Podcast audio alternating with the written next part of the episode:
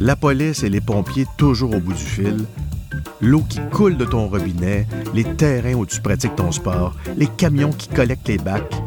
Chaque jour, plus de 1200 personnes travaillent à la ville de Trois-Rivières. Ça en fait du monde à la. Parmi tout ce beau monde-là, il y a Marie-Ève. Ben oui, tu la connais. C'est une policière à Trois-Rivières. Elle travaille pour son monde.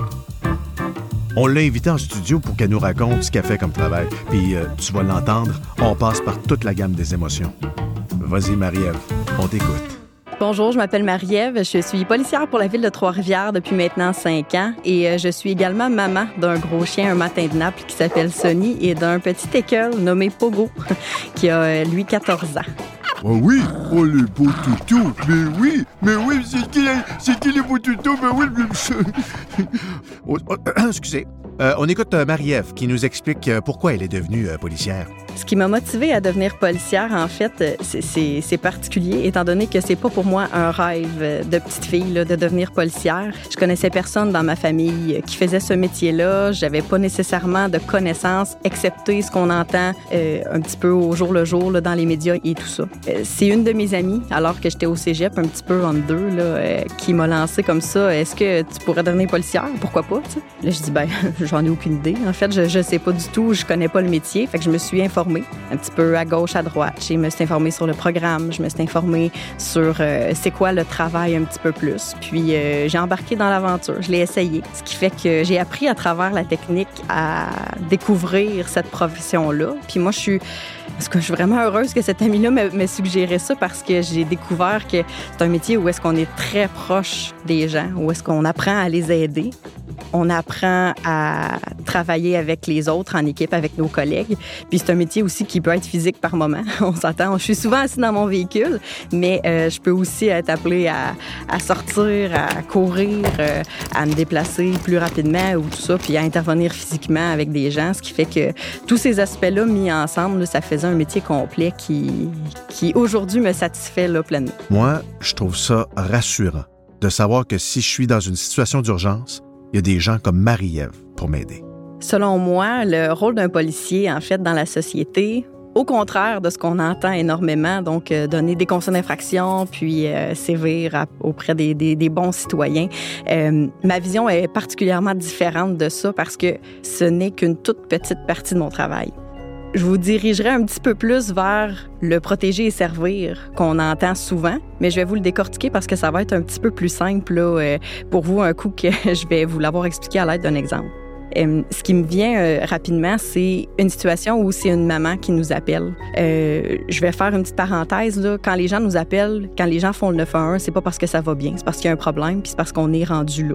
Donc, euh, la maman nous appelle parce que son fils est en crise. Puis elle sait plus comment le gérer, elle sait plus quoi faire. le jeune se frappe, le jeune est complètement désorienté. Donc, on arrive sur place. Mon premier travail, protéger. Donc, euh, calmer la crise, faire en sorte que le jeune ne se blesse pas, qu'il ne blesse pas personne d'autre.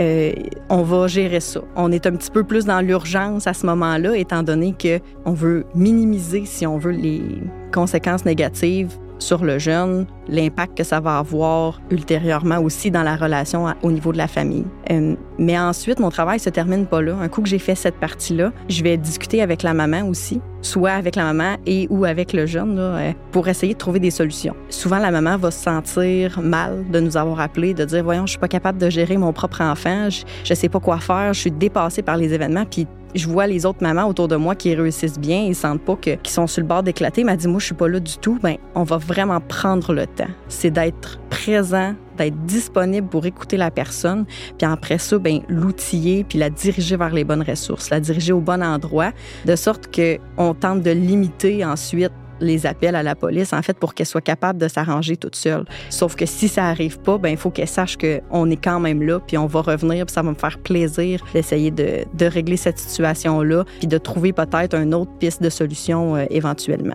Bon, on est du bon monde à Trois-Rivières, mais on s'entend euh, qu'il y en a aussi une coupe de tannants qui font des mauvais coups.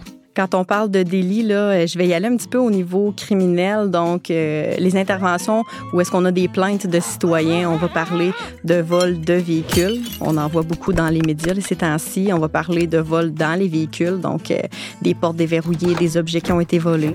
Sinon, on peut parler aussi de vol dans les commerces. Euh, des vols à l'étalage, des vols d'essence. Je suis beaucoup dans cette partie-là. Sinon, on a aussi des, introductions par réfraction qui peuvent survenir, ou est-ce qu'on est en réaction un petit peu plus. Là. On va être en recherche de suspects avec des éléments d'enquête, mais pas nécessairement là, dans le vif de l'action. Fait qu'on va prendre le temps de conseiller la personne, le citoyen, de prendre sa déposition. On va essayer de rendre ça un petit peu plus là, euh, clair sur papier, qu'est-ce qui s'est passé. Sinon, on a aussi un aspect en lien avec les fraudes. On en a euh, quand même beaucoup là, ces et depuis le début de la pandémie. Donc, c'est des éléments qui sont dans mon travail un petit peu plus une charge au niveau de la paperasse, là, chose que je vous cacherai pas que c'est un aspect qui est très, très important de notre travail. On fait beaucoup d'écriture, beaucoup de rapports. Donc, euh, c'est une autre partie qui est en lien avec les crimes contre la propriété, crimes contre la personne, euh, qu'on entend un petit peu moins parler, mais je passe beaucoup de temps devant l'ordinateur. ah oui, la paperasse, ça arrête jamais. Mais c'est surtout sur le terrain que ça se passe. Au niveau des interventions sur le terrain que je peux effectuer, euh, on va avoir différentes sphères. Je vais parler entre autres de santé mentale, je vais parler d'itinérance, en matière de toxicomanie. Donc, je vous dirais, cette partie-là va venir chercher un bon 50% de mon travail. Euh, sinon, on va parler aussi également un petit peu, comme je vous ai mentionné, des délits contre la propriété, mais il y a les délits en matière aussi de, de crimes contre la personne. Euh, on va parler de harcèlement, de menaces de mort, de voies de fait, violence familiale, entre autres, euh, d'intimidation au niveau des écoles aussi. C'est quelque chose qu'on voit fréquemment. Il y a plusieurs plans qui ont été mis en place dans ces endroits-là, euh, aux écoles secondaires, entre autres, auxquelles je pense. Il y a des, des, façons de procéder. On a des policiers en milieu scolaire qui sont là pour aider, pour outiller aussi. Sinon, euh, dans les interventions avec les gens, on va essayer de les rassurer et de leur donner les conseils. Par exemple, je vais vous parler d'un d'une situation où j'ai rencontré euh, un jeune homme qui a été victime de menaces de mort euh, au travail. Il savait pas trop comment faire ça, comment gérer ça. Oui, il y a une partie criminelle qu'on va gérer, nous, la police. Il y a des conditions qui peuvent être mises en place. Mais au niveau du travail, du harcèlement au travail, des menaces ou qu'est-ce qui est fait, ben l'employeur aussi peut avoir sa responsabilité puis faire une espèce d'entente à l'interne pour essayer de gérer cette partie-là. C'est un petit peu le, le rayon dans lequel j'interviens là, au travail. Là, tu dis que d'aider les autres, euh, sauver des vies, c'est sûrement une grande source de fierté.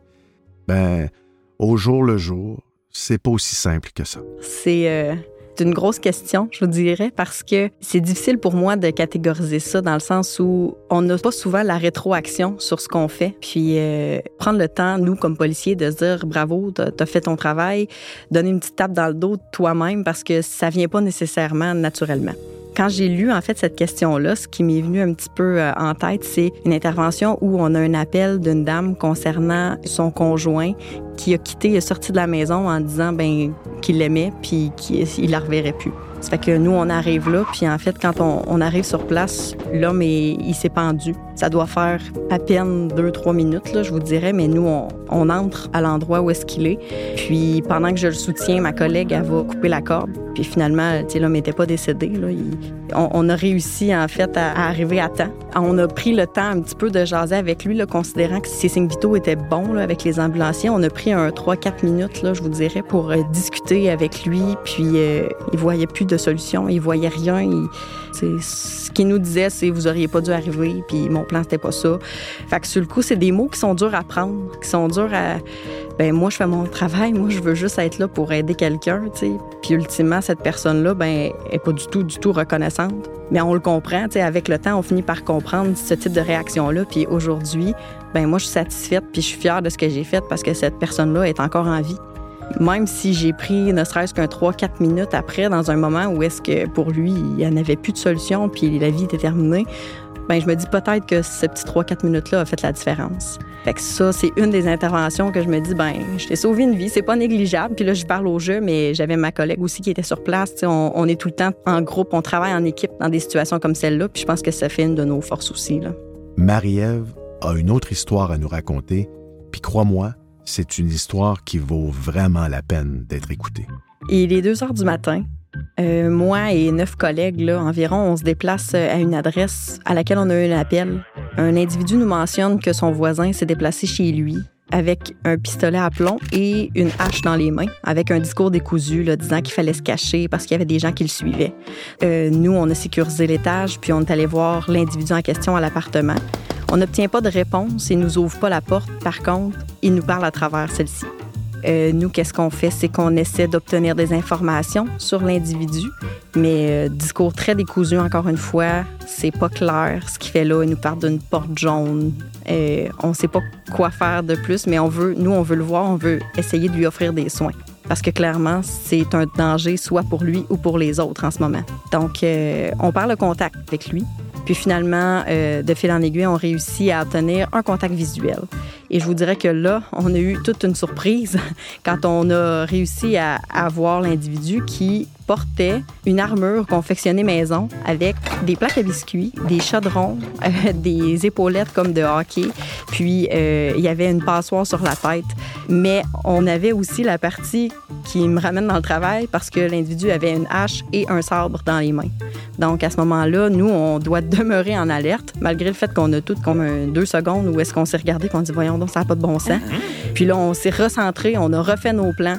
L'individu a fini par euh, sortir de chez lui. Puis, euh, on a réussi à le maîtriser puis à lui offrir les soins appropriés. Donc, tout est bien qui finit bien. Là. Pas de blessures euh, de part et d'autre, mais euh, je vous dis que ça a été une expérience assez particulière. Comme bien du monde, j'aime ça, les séries de police. Puis, il y a tout le temps un bout où je me dis, hey, ça doit être tough. J'étais avec ma collègue, puis on a l'information d'un autre corps policier, en fait, qu'on doit annoncer le décès d'un jeune homme dans la vingtaine dans un accident de voiture. Puis la seule personne qui connaissent, qui ont été capables de trouver un lien avec ça, c'est l'ex-belle-mère. Donc, on se dirige là. Ça a été euh, une annonce qui été très émotive parce que la dame, elle connaissait le jeune homme depuis plusieurs années. On a finalement travaillé un petit peu là-dessus, puis euh, elle nous a donné les informations du papa. Le papa demeurant encore sur notre territoire, ma collègue et moi, on s'est regardés. On a pris une grande respiration, puis on s'est dit, bon, on va y aller, on est capable. Ça fait qu'on se dirige euh, à l'adresse du papa. Je vous dirais, euh, c'est un petit peu particulier dans le sens où on a un peu le stéréotype de l'image qu'on voit dans les séries ou dans les films quand la police arrive. Puis, euh, tu sais, on n'est pas là pour une bonne nouvelle. Fait que quand le monsieur nous ouvre la porte, et on dit est-ce qu'on peut entrer, on aimerait ça discuter avec vous. Puis il nous laisse entrer, il n'est pas sûr de comprendre trop trop, pas à l'aise. On tourne pas autour du pot parce qu'il n'y a pas de bonne façon de dire ça, d'expliquer ça. Puis je me voyais un petit peu, tu sais, je voyais dans la personne en avant de moi comme si j'annonçais à mon père, tu sais, que moi ou ma soeur, on était décédés. Je dis, ça n'a pas de bon sens, ça, ça, ça peut pas, ça se prend pas, il n'y a pas de bonne réaction et tout ça. Fait que je dis au monsieur que, que son fils est décédé. La réaction a été euh, presque instantanée. Il s'est mis à crier, à nous serrer. Il nous a pris, il nous a serré le bras. Puis là, après ça, il s'est levé, puis il a déplacé des meubles. On a laissé la crise passer parce que qu'est-ce que vous voulez qu'on fasse? Absolument rien. Il n'y a, pas, de bonnes choses à faire, mais il n'y a pas de mauvaises choses à faire non plus. On improvise. C'est un petit peu euh, l'essence de notre travail, improviser dans des situations comme celle-là. Donc, on a attendu que le gros de la crise passe, puis ensuite, on a offert les services du 811 au monsieur. Une intervenante qui s'est déplacée pour prendre la suite de l'intervention euh, avec monsieur, étant donné que nous, comme policiers, oui, je peux essayer de désescalader, de désamorcer la crise, puis de faire en sorte que ça se passe un petit peu mieux. Par contre, je peux pas rester là éternellement. Puis, je suis policière. Je suis pas intervenante, je suis pas travailleuse sociale. Donc, on, on travaille sur plein d'aspects dans différentes situations. Je suis généraliste, mais je suis pas spécialisée. Fait que c'est pour ça que à ce moment-là, le monsieur a eu euh, la suite de l'intervention avec une personne qui est plus appropriée. Et euh, nous, on a pu quitter par la suite. Quand je suis arrivée chez moi ce soir-là, j'étais vidée. Je dis on parce que ma collègue, on s'en est reparlé par la suite, puis c'était à peu près la même chose. Là. Mais j'étais arrivée chez moi, j'étais assise, puis je savais plus, on dirait, je, je, savais plus quoi faire de ma peau. Là. Mais finalement, une semaine plus tard, on a reçu euh, un courriel d'un collègue de travail qui dit J'ai croisé euh, le monsieur en lien avec votre annonce de décès, puis euh, il voulait vous remercier de la façon dont vous êtes intervenu avec lui, de la façon dont ça avait été fait. Il est content que ce soit vous qui étiez là à ce moment-là. Ça fait que je vous dirais ça, c'est venu me chercher un petit peu plus encore parce que c'est un moment où, en fait, moi, ce courriel-là, je l'ai gardé. Puis quand ça va un petit peu moins bien ou quand je suis pas sûre, ben je le relis. Puis ça fait du bien. Ça fait vraiment du bien. Ah oui. Je te file, Marie-Ève. Ça fait des grosses journées, puis euh, ça prend quelque chose pour se changer les idées. Ce que je fais dans mon quotidien, euh, je m'occupe de mes chiens, euh, mes deux pitous. Donc, euh, un gros, un petit, ça, brasse, ça brasse pas mal dans la maison. J'essaie de prendre le temps, en fait, avec eux parce que j'ai des horaires assez chargés. Fait que quand je peux, on passe du temps ensemble. Je vais prendre des petites marches, mais ils sont rendus assez vieux. Fait que je vous ça, ça, marche un peu moins loin. Sinon, à part ça, j'aime beaucoup faire de la musique. Moi, depuis que j'ai 9 ans, je joue du violon.